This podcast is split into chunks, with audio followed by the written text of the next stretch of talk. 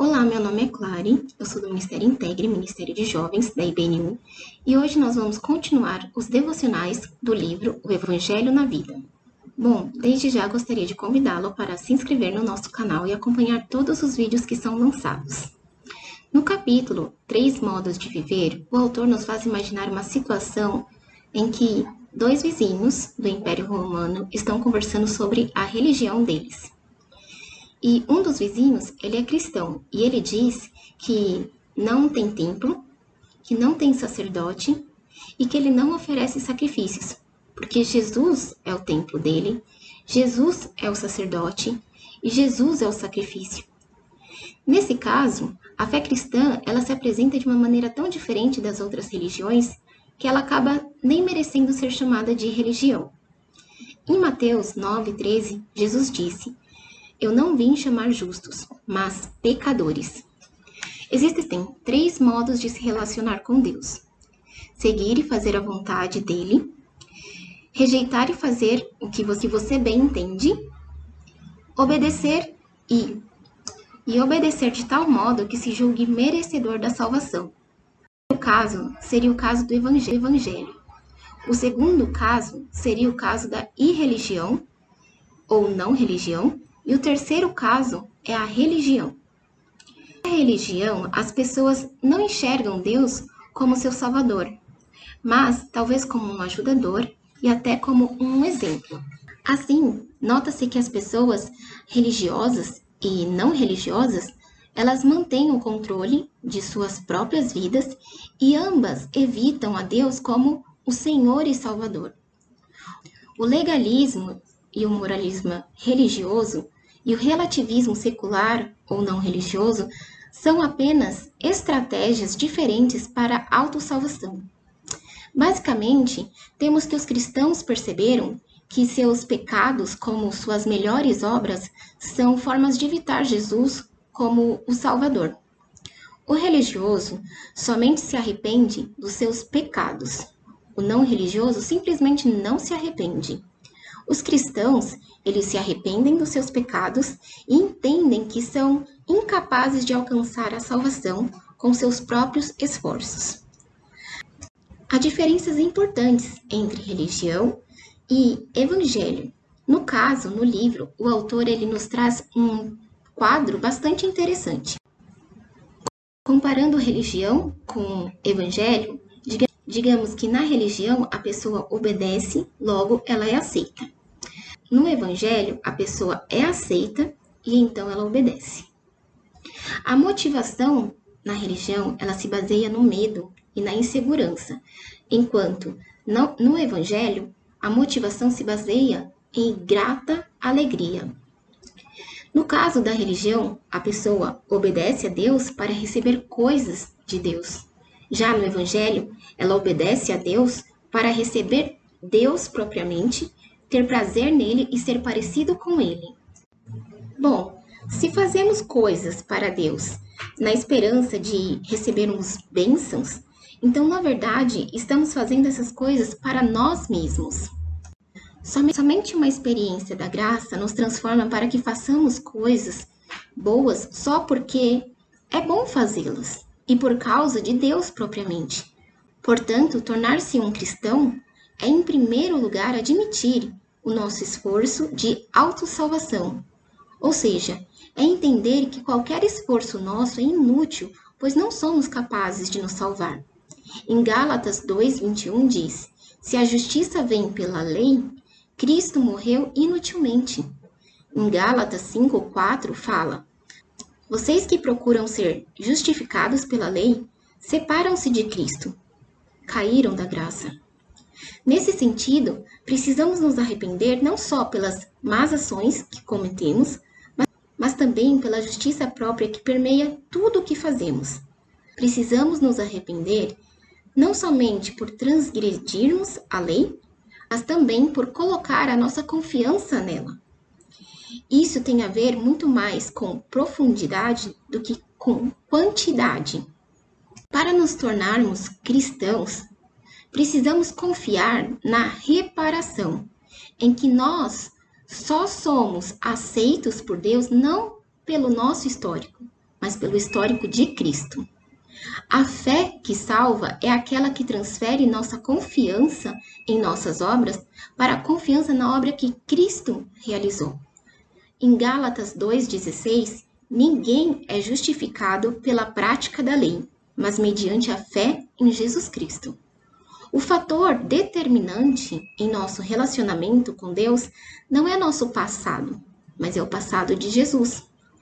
Às vezes, até conhecemos o Evangelho e somos transformados por ele, mas passamos a operar segundo o princípio da religião. Pode acontecer de crermos no Evangelho, mas continuarmos agindo como se fôssemos salvos pelas obras. Uma percepção básica de Martinho Lutero era que a religião é o modo padrão do coração humano. Será que você concorda com essa afirmação? Pense um pouco a respeito. Se você concorda, reflita também em que momentos que isso acontece na sua vida. De que maneira você tenta se tornar merecedor de um favor de Deus? Lutero ainda distingue justiça da lei e justiça cristã. A justiça cristã é uma justiça perfeita, sem pecado. Cristo é a nossa justiça. Então, a partir dessas considerações, o que tem nos motivado a fazer boas obras? O que faz com que pessoas sejam honestas e generosas? Abordando essas questões, Jonathan Edwards explica que há dois tipos de comportamento moral: a virtude comum, que é fazer coisas por medo ou orgulho, e a virtude verdadeira. No caso da virtude comum, existe um egocentrismo enraizado no coração. A virtude verdadeira, por outro lado, ela só pode ser alcançada pela graça de Deus. O entendimento de que Jesus morreu em nosso lugar destrói o nosso orgulho, pois o sofrimento dele foi necessário por causa da profundidade da nossa perdição. Essa compreensão também destrói o nosso medo, pois entendemos que o sacrifício ocorreu quando ainda éramos inimigos. E isso nos revela o quanto Deus nos valoriza. E para você, existe diferença entre virtude comum e virtude verdadeira? Pense um pouco. Que passos te fazem viver por Deus propriamente e não pelo seu próprio bem? A religião torna a lei e a obediência moral em meios de salvação, enquanto a não religião torna o indivíduo em uma lei para si mesmo. Já o Evangelho é Jesus que paga o castigo da desobediência, de modo que somos salvos pela pura graça. Somos filhos de Deus, amados incondicionalmente. Mas nunca devemos aceitar a vontade revelada de Deus de forma leviana a obediência não é mera opção. No caso, somos justificados, isto é, nos tornamos retos diante de Deus somente pela fé e por meio da obra de Jesus Cristo na cruz. Qual é então a relação entre justificação e santificação?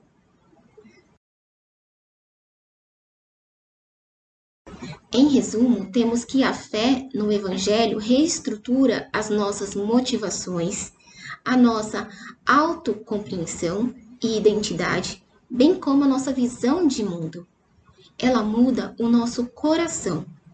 O Evangelho, ele remove a necessidade que temos de ser respeitados, apreciados e bem vistos o tempo todo. Se realmente desejamos mudar, precisamos deixar que o Evangelho nos ensine ao longo do tempo. Assim, não somente as nossas ações serão mudadas, mas também as motivações, visões e atitudes. Será que estamos confiando em nossa santificação para a justificação? Estamos deixando que o Evangelho se aprofunde cada vez mais em nossos corações? O arrependimento é o modo de progredirmos na vida cristã. O arrependimento que inclui toda a vida, de fato, é o melhor sinal de que estamos crescendo no caráter de Cristo. E há dois modos de praticar o arrependimento: o arrependimento religioso, em que nós nos arrependemos por causa das consequências, querendo evitar a punição, e o arrependimento de acordo com o Evangelho. Como o pecado não pode nos condenar em última instância, nos arrependemos porque o pecado desagrada a Deus. É um arrependimento centrado em Deus. Na religião, lamentamos as consequências do pecado. No Evangelho, lamentamos o próprio pecado. Quanto mais nos sentimos aceitos e amados, mais nos arrependemos verdadeiramente. Quanto mais vemos nossas fraquezas, mais a graça de Deus se mostra preciosa, emocionante e extraordinária. O arrependimento, então, de acordo com o Evangelho, envolve humildade profunda, zelo guiado, amor ardente por Jesus Cristo e um olhar em uma só direção, e não em motivações piedosas. Que possamos buscar então o modo de viver segundo o Evangelho, o modo de viver que nos leva ao arrependimento de acordo com o Evangelho. Que Deus nos abençoe.